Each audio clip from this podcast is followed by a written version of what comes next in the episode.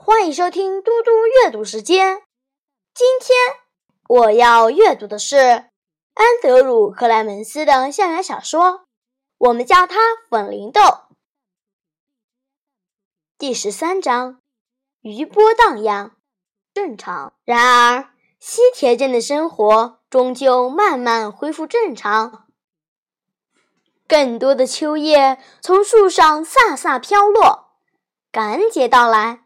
然后是今年冬天的初雪，接着圣诞节又下了更多雪。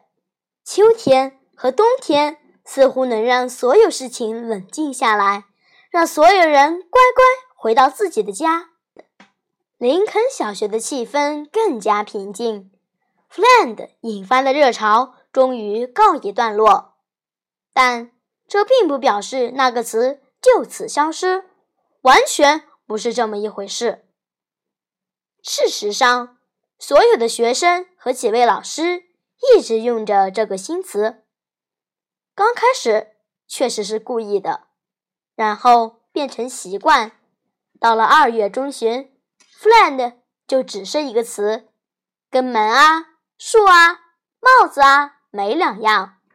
西铁镇的居民也视为理所当然，再也没有人。会去特别注意，但在全国的其他地方，情势持续发酵，“friend” 如潮涌般传到各个地方，传到数百个小镇和大都市，从东岸传到西岸，数不清的学生念着新字，更多的父母和老师忙着阻止。就这样，西田旧事一而再，再而三，不断重演。巴德·罗伦斯简直乐翻了，他陆续推出 Fland 衬衫、Fland 太阳眼镜、Fland 橡皮擦、Fland 笔记本、Fland 纸和几十种产品。全新系列的 Fland 文具也从日本隆重进口，随即引发热潮，连日本和欧洲都打算趁热上市。同一时间，汇进尼克信托账户的支票金额。也越来越大。巴德更在西铁镇开设一间工厂，专门生产棒球帽，为小镇创造了二十二个工作机会。到了三月，镇民代表会举行一项投票表决，决议要在三零二号公路的镇民招牌下方挂上一块小招牌，上面写着 “Fland 的故乡”。至于格兰杰老师怎么样了？他似乎已经举白旗投降，也或许是有人请他自动放弃吧。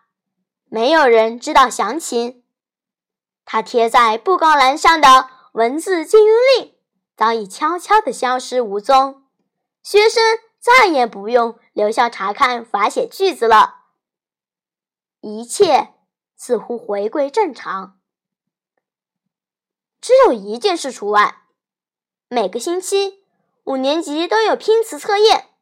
如今每一位同学至少会写错一个词。每一个星期，格兰杰老师都把 “pen” 这个字列为拼字测验的第一题。而每个星期五考试时，所有的同学都会不约而同在这一题写上 “friend”。